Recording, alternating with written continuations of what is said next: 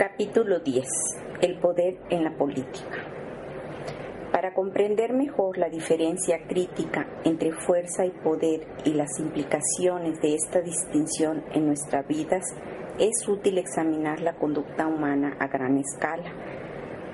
Las interacciones entre los hombres y los gobiernos ofrecen muchas ilustraciones claras. Si miramos la historia desde nuestra propia perspectiva, recordaremos naturalmente el poderoso ejemplo establecido por la Revolución de los Estados Unidos, la cual primero estableció formalmente la libertad como un derecho inalienable, fijando un precedente para los siglos por venir. Los principios que calibran hasta 700 afectan la humanidad por largos periodos de tiempo la pluma es ciertamente más poderosa que la espada, porque el poder se origina desde la mente, mientras que la fuerza está enraizada en el mundo material. Un evento fundamental relacionado con la historia global al cual nos hemos referido y lo haremos de nuevo, aconteció en el siglo XX a través del poder de un hombre solitario, Mahatma Gandhi, un hombre de color que pesaba 90 libras quien sin ninguna ayuda doblegó al imperio británico, que era entonces la mayor fuerza en el mundo y gobernaba dos tercios de la faz del globo terráqueo. Gandhi no solamente hizo que el imperio británico se encara de rodillas, él efectivamente logró terminar el drama del colonialismo después de siglos de existencia y lo hizo simplemente defendiendo un principio la dignidad intrínseca del hombre y su derecho a la libertad, la soberanía y la autodeterminación.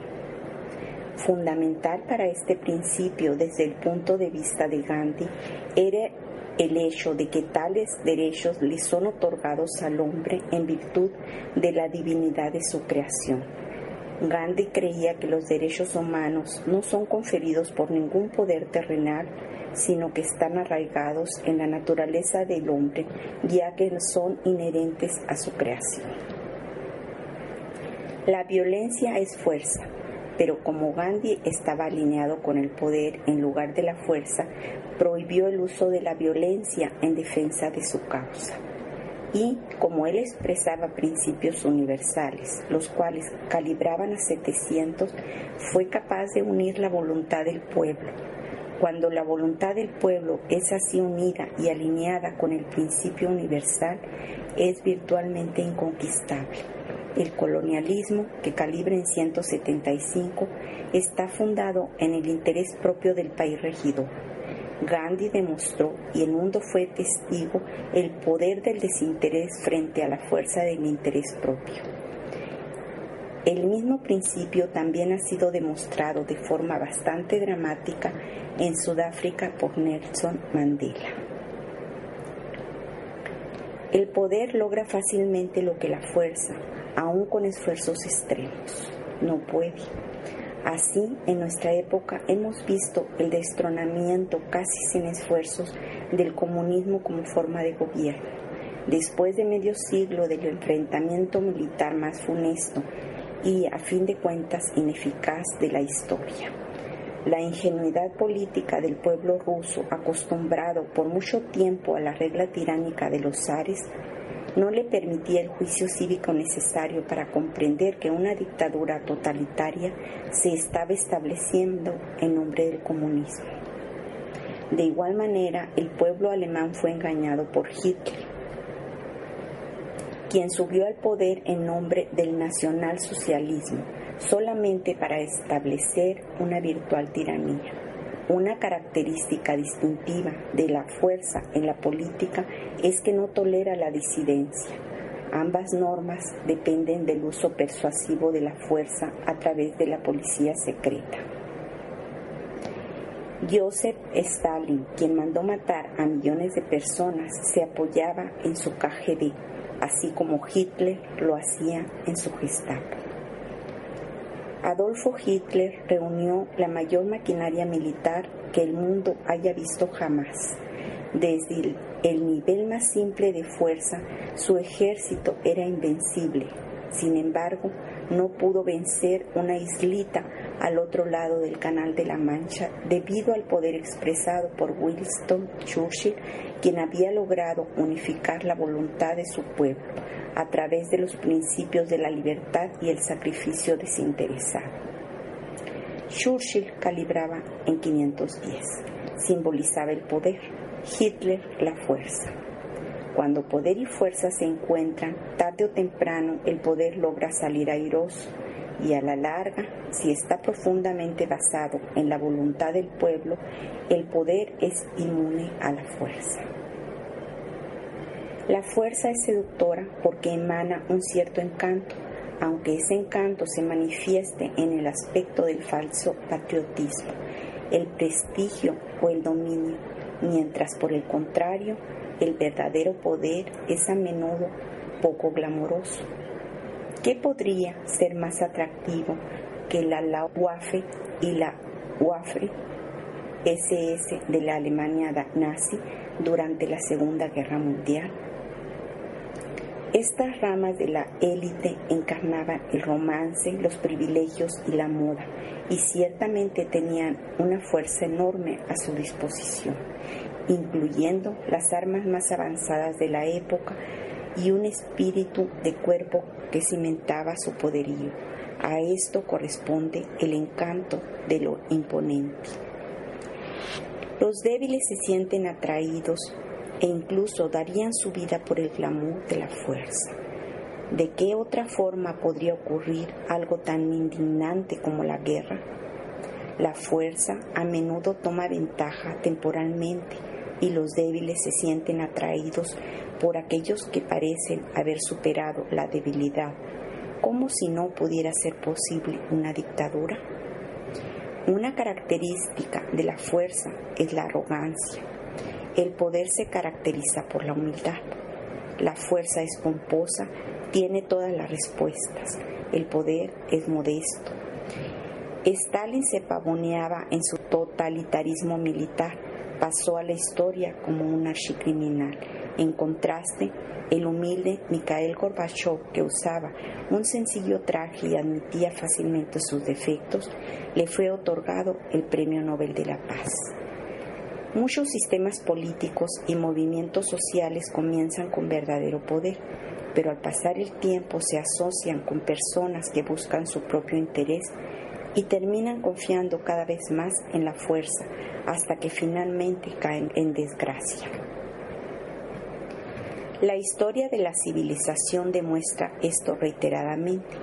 Es fácil olvidar que el atractivo inicial del comunismo era el humanitarismo idealista, así como lo fue el movimiento confederado de los Estados Unidos hasta que se convirtió en refugio de políticos mezquinos con el fin de comprender perfectamente la dicotomía que estamos discutiendo, es necesario considerar la diferencia entre políticos y estadistas. Los políticos funcionan por, conveniencia, se rigen por la fuerza, después de ganar su posición a través de la fuerza de la persuasión y la retórica. A menudo calibran a menos de 200.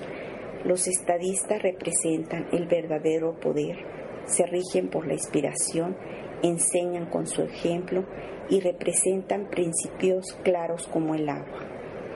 Los estadistas invocan la nobleza que reside en todos los hombres y la unifican a través de lo que puede ser denominado el corazón. Aunque el intelecto puede ser engañado fácilmente, el corazón reconoce la verdad. Donde el intelecto es limitado, el corazón es ilimitado. Donde el intelecto se desconcierta con lo transitorio, el corazón solo se interesa por lo permanente. La fuerza a menudo se basa en la retórica, en la propaganda y en argumentos aparentemente verdaderos para obtener apoyo y encubrir las motivaciones subyacentes. Una característica de la verdad, sin embargo, es que no necesita defensa, es evidente por sí misma. Que todos los hombres sean creados iguales no requiere justificación o persuasión retórica. Que es un error asfixiar con gas personas en campos de concentración es evidente. No requiere argumentos.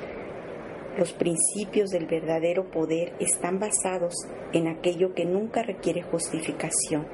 En cambio, la fuerza la requiere inevitablemente. Siempre hay argumentos infinitos acerca de si la fuerza es o no justificada. Está claro que el poder está asociado con aquello que apoya la vida y la fuerza está asociado con aquello que explota la, vida por la ganancia de un individuo o de una organización. La fuerza es divisiva y a través de su divisibilidad debilita, mientras que el poder unifica. La fuerza polariza. El jingoísmo tiene tan obvio atractivo para una nación militarista que obviamente aliena al resto del mundo. El poder atrae mientras que la fuerza repele. Como el poder unifica, no tiene enemigos verdaderos, aunque sus manifestaciones pueden ser rebatidas por oportunistas a quienes no les conviene sus objetivos. El poder sirve a los demás mientras que la fuerza se sirve a sí misma.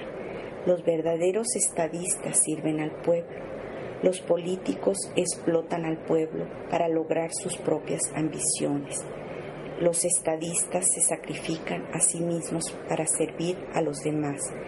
Los políticos sacrifican a los demás para servirse a ellos mismos.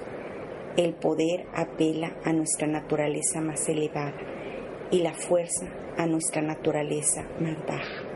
La fuerza es limitada mientras que el poder es ilimitado.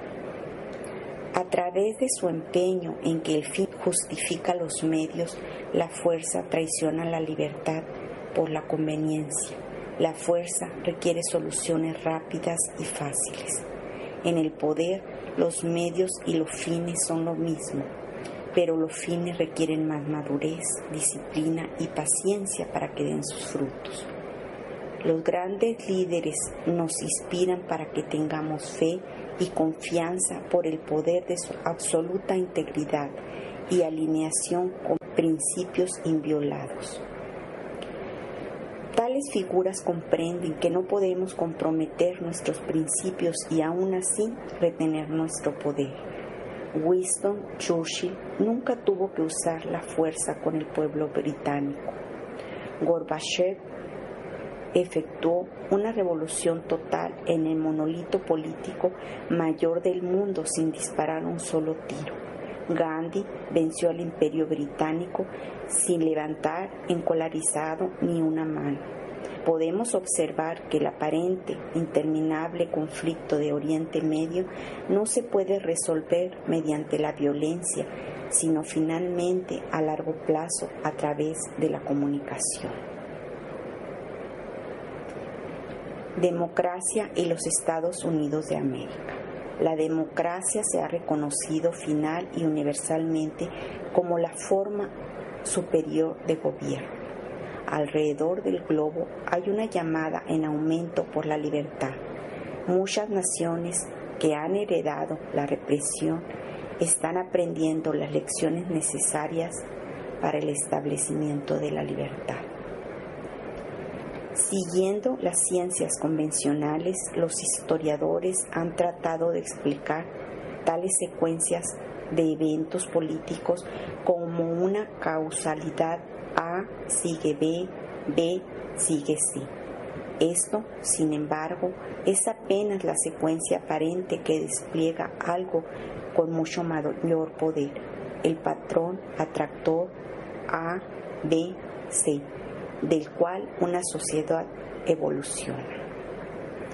El poder de los Estados Unidos o de cualquier otra democracia emerge de los principios bajo los cuales fue fundado.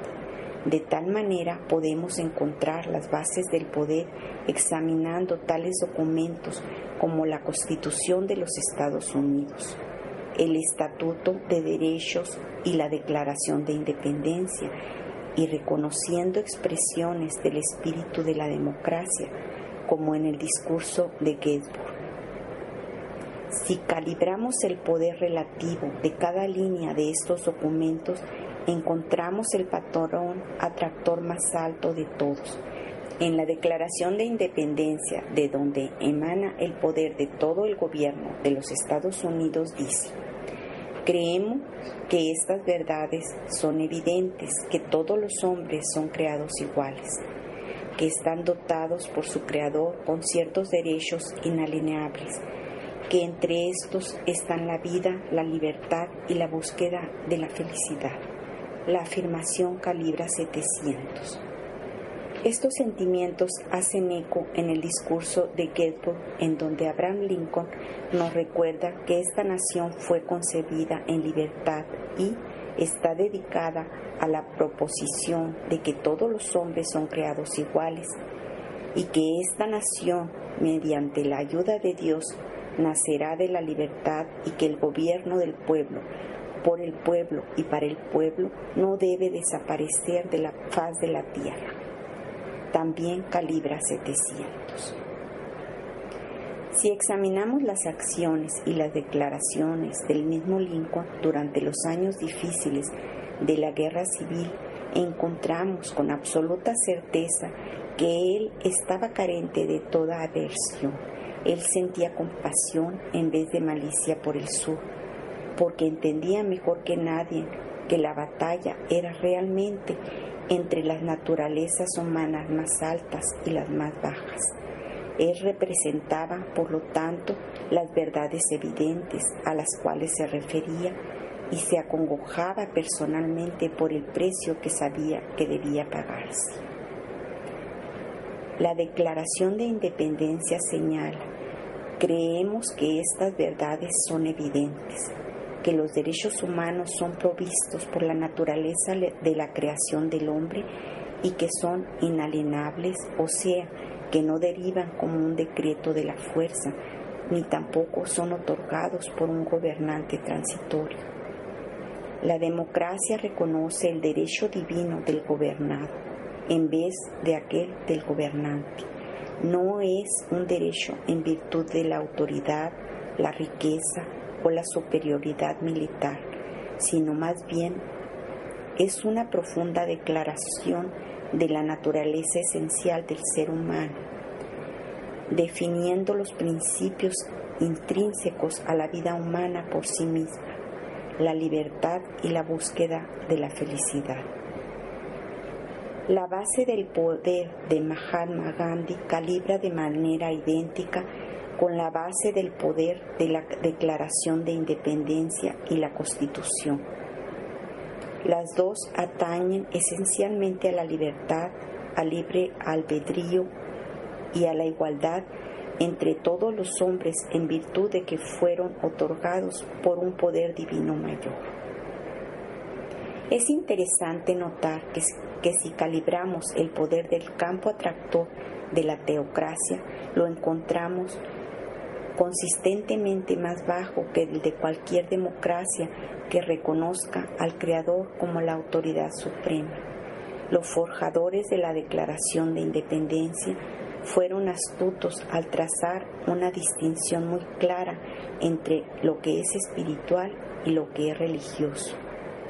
Y ellos seguramente sabían intuitivamente, si no racionalmente, la notable diferencia entre el poder de los dos. La religión a menudo se asocia con la fuerza, a veces de forma desastrosa, históricamente y hoy en día, mientras que los conceptos espirituales tales como la lealtad, la libertad y la paz no pueden crear antagonismos o conflictos, mucho menos guerra la espiritualidad siempre se asocia con la no violencia.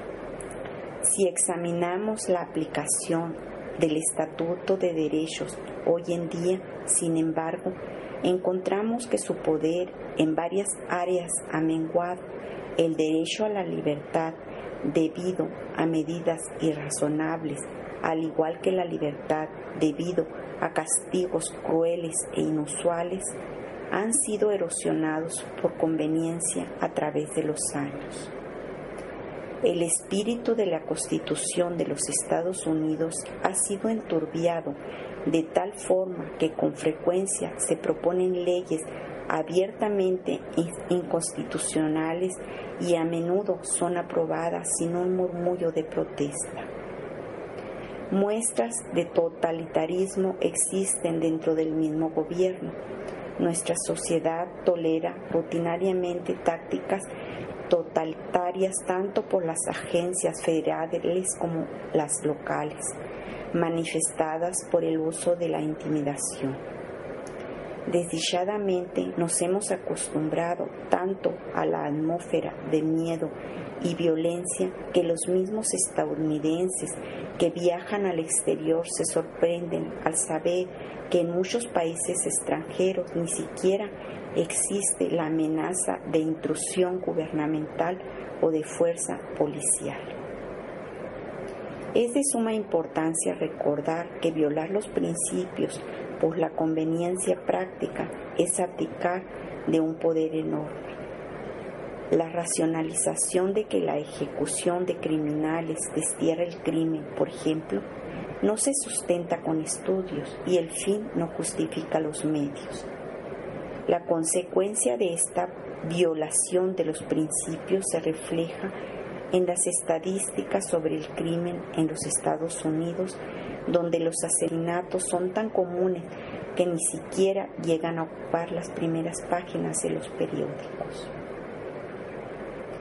Como hemos fallado al diferenciar los principios de la conveniencia, la persona promedio carece del discernimiento para comprender la diferencia entre patriotismo y patriotismo, entre americanismo y americanismo, entre Dios y Dios, entre libertad y libertad, entre libre albedrío y libre albedrío.